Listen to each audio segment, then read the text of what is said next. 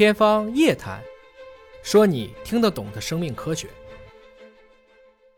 大家好，我是尹烨，今天我们来聊一聊网友们很关心的病原体啊，就是今天在网上刷屏的霍乱。这个霍乱呢，实际上是一种细菌啊，它跟新冠不一样啊，新冠是一个病毒，细菌和病毒之间还是体积上要差一个成千上万倍啊。那么霍乱呢，实际上应该来讲，它算是一种消化道传播的细菌之王了啊。在历史上，特别是在我们没有干净的饮用水的时候，它的确是夺走了大量我们人类的生命。那就在今天，也就是七月十一号的上午啊，经过省市区三级的疾控中心复核，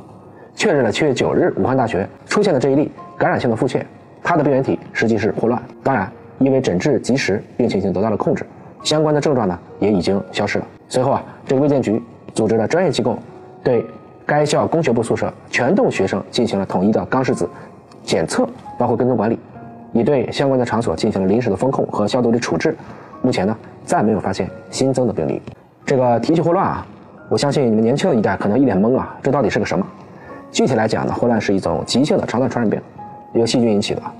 根据咱们国家的这个传染病防治法，它有一个传染病的分类体系啊。在众多的传染性疾病，在过去啊，像天花、鼠疫、霍乱，这个都属于甲类的传染病。因为天花后来在人间绝迹了，现在也就是鼠疫和霍乱还在其中。在一八一七年以来呢，曾经发生过七次世界性的霍乱大流行。导致了数千万人死亡。注意啊，那个时候自来水或者说统一的供水系统还没有普及。总体来看呢，每一年还是会有几百万人会感染霍乱。当然，死亡人数呢大概是个百分之几这么一个范围啊。应该来说呢，其实霍乱呢还是一个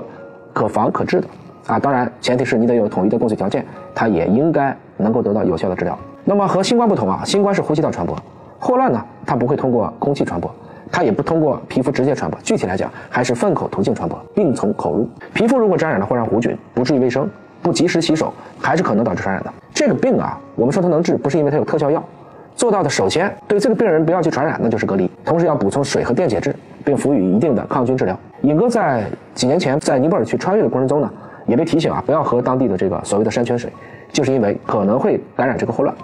同时，这个导游也开玩笑的讲了一句啊，真的感染了你就玩命的喝水。啊，只要水能补充得上，你就不会有生命危险。后来看一看呢，确实在临床上当下的治疗还是以补充我们的电解质为主要的缓解手段。当然，这个病啊，在中国现在发生的并不多。尹哥的妈妈也给我讲过啊，这个当年的一号病、二号病，也特别强调了这个霍乱。那么当时呢，给我讲的一件重要的事情，其实就是记得回家要先洗手。那么我们根据现在的医学常识啊，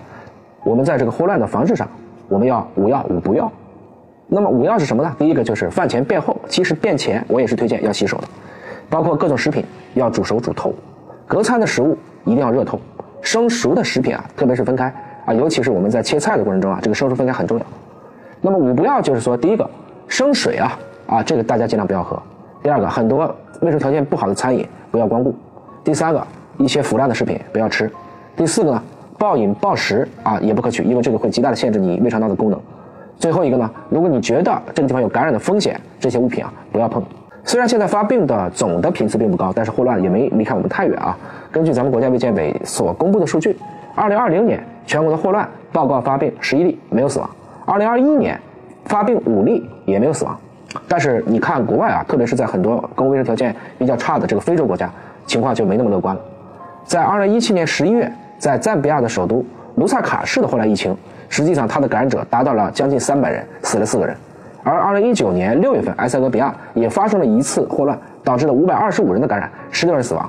二零二一年的十一月，喀麦隆的霍乱疫情也造成了八人死亡。啊，这个发生的情况还是我讲的，它可能当地的公共卫生条件比较差，包括它的救治也可能不会那么及时。那么说起这个霍乱的历史啊，其实它跟很多的传染病一样。早期的活动范围也都是局限在具体的一个区域。在过去，在几千年的这人类史当中，我们现在大家去追这个霍乱的起源，大家一般来认定它可能是因为印度，尤其是在印度的水域里面逐渐的滋生出来的，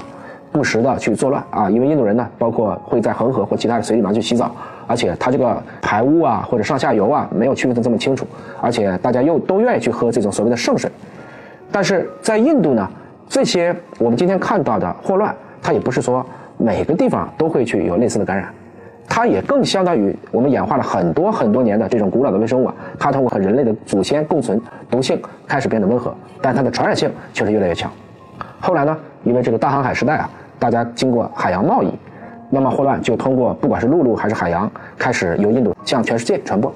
十九世纪末到二十世纪初的一百多年时间，霍乱就经历了六次大流行。发源地我们一追溯，那基本上都是印度。具体而言呢，可能是在孟加拉地区。还有因为蒸汽轮船等这些新式交通工具的出现，它的传播速度越来越快。前几次大流行啊，你比如说传到英国，要经过五年左右的时间才可以到。到了第五次大流行，只用了五个月，霍乱就从印度传到了英国。第六次大流行之后呢，这个霍乱呢，它的范围又重新缩小在了亚洲地区，反而在非洲啊、欧美这些地方的病例还比较少了。一九六一年呢，是我们目前的最后一次大流行，所谓的第七次大流行是在印度尼西亚爆发开始的。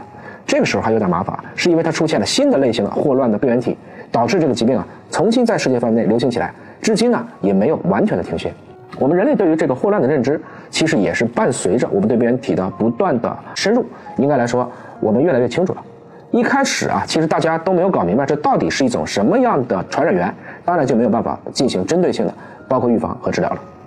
也就是说，我们今天呢想去看到的，你好像打开新闻就知道的常识，其实在百多年前我们都是一无所知的。尽管霍乱是一种细菌，它的基因组大小啊和大肠杆菌是类似的。也都是四兆左右，应该说光学显微就能看见。但真的在一次十九世纪中期的霍乱大爆发以后，人类才终于明白了啊，这种传播性的腹泻、感染性死亡是由霍乱菌引起的。那解决这个问题的科学家呢，就是医生斯诺。他经历了多场霍乱爆发，在一八四九年就已经得出了水源被污染的这样的一个结论。只是因为他当时人微言轻，没有人去相信他。那直到一八六六年呢，他的这个判断。才逐渐的被所谓的当时的医学界肯定。当时有一个很著名的一个死亡地图啊，就是这个斯诺啊，因为看到了特别多的这个在伦敦的死亡病例，他就画这个地图，在不同的区域死一个人就画一个点儿。后来发现呢，这些点都指向了同一个水井，也就是说这个水井被污染了。其实是这个水井的底部啊和隔壁的一个厕所通了，那么霍乱弧菌在这个水井里就得到了这种繁殖和蔓延。那么当地呢就有一个勇敢的人把这个水井的把手拆了，从此啊。这个引起了困扰了大家很久的这一次消化道的传播疾病的疫情就得到了控制，公共卫生系统也就因此浮出了水面，人们呢也就不会再因为拉肚子而失去了生命。可以说啊，我们今天公共卫生体系的雏形就来自于英国，而英国应该说就得益于啊这一次霍乱当中这个卓越的医生斯诺他自己的贡献。斯诺在1854年伦敦霍乱大流行所采取的这种分析，包括解决的方法。也启发了我们今天现代公共卫生体系的建立。我还专门请我英国的同事刘渊啊，就到这个斯诺酒吧啊去拍了一张当时的被拆除了把手的这个水井的照片。我想说啊，虽然我们人类啊曾经短暂的战胜过几次病毒，比如说人天花，比如说脊髓灰质炎啊，当然我们好像战胜了人天花，但是牛天花还在，猴痘病毒又开始重新在世界上闹妖。而对于细菌呢，我们还真的就没有彻底赢过一次。不管是大肠杆菌、结核杆菌，还是今天说的霍乱弧菌等等。我们还是要学好跟微生物保持安全的距离啊！毕竟啊，人家来到地球上比我们早很多年，我们和这些细菌其实应该和谐共处，而不是要除恶务尽。那最后呢，我也稍微给大家聊几句啊。现在大家依然看到的，在全世界各地肆虐的新冠疫情啊，应该来讲，最近大家关注的这个传染疾病可不仅仅就是我们的新冠了，包括猴痘啊，也开始逐渐的跳到了这个世界的闹事儿的这个中央。应该来说，我在《生命密码三》中提到了啊。我们社会越来越文明，科技越来越进步，交通越来越发达，交流越来越频繁，那么传染病依然是会成为我们这个新的世纪人类最大的这种敌人之一。在与所有的这种病菌对抗的这个经验当中呢，其实最核心的不是治，而是有监控和预防。应该来说，下一次流行不可避免，但是它不要成为大流行，我们人类是可以做准备的。我们思考一下，我们现在有多少个消防队？我们现在可能会针对这些天灾，会有很多的预警和机制，但是关于我们应该如何预防下一次大流行，似乎啊我们还没有做好充足的准备。这是新冠疫情所带来的公共卫生体系的重新认知、重新建立，这也是一次因为新冠疫情所带来的文艺复兴。那么最后这一段呢，我还想给大家去讲一下关于新冠病毒。新冠病毒实际上现在还在全球的各地闹妖，大家听的最多的实际上是从 BA 二分支分出来的这个 BA 四和 BA 五。就提到了最近有一个，其实我在过去两年也一直反复提到的 R 零基本传染数，也就是说一个阳性患者啊，他这一代能传染给多少个人？在过去我们看到了啊，这个 R 零，比如说在 SARS 的时候，它的 R 零大概是三，也就是说一个阳性的 SARS 患者大概能传染三个人。到了初期的新冠病毒大概是三到五个人，到了德尔塔是七到九个人，而到了奥密克戎，我们当时说可能已经到了九到十一。最近的奥密克戎的变异株 BA 五，它的这个 R 零已经达到了十八。在我们已知的人类的可以传播的病原当中啊，历史上最高的是麻疹，那么麻疹的 R 零大概就是在十二到十八这么一个范围。所以应该说，新冠病毒变异到了 BA 五，已经是我们人类历史上遇到的最高的这样的一种病毒了。同时，在我们看到了新冠病毒 BA 五在肆虐的时候啊，还有一个也是大家目前比较关注的，就是来自于印度新出现的 B 二点七五。那么这个的效率，目前看到的数据好像要比 BA 五再高百分之十八。那这么算下来啊，它的 R 零可能就要超过二十了。好消息就是在于，不管是 B 四、B 五还是 B 二点七五呢，我们没有看到它的危重率有进一步的提升。而且啊，现在的疫苗虽然已经很难防住突破性感染了，但对于防止重症还是有效果的。所以，新冠病毒下一步会怎么走，我们仍需拭目以待。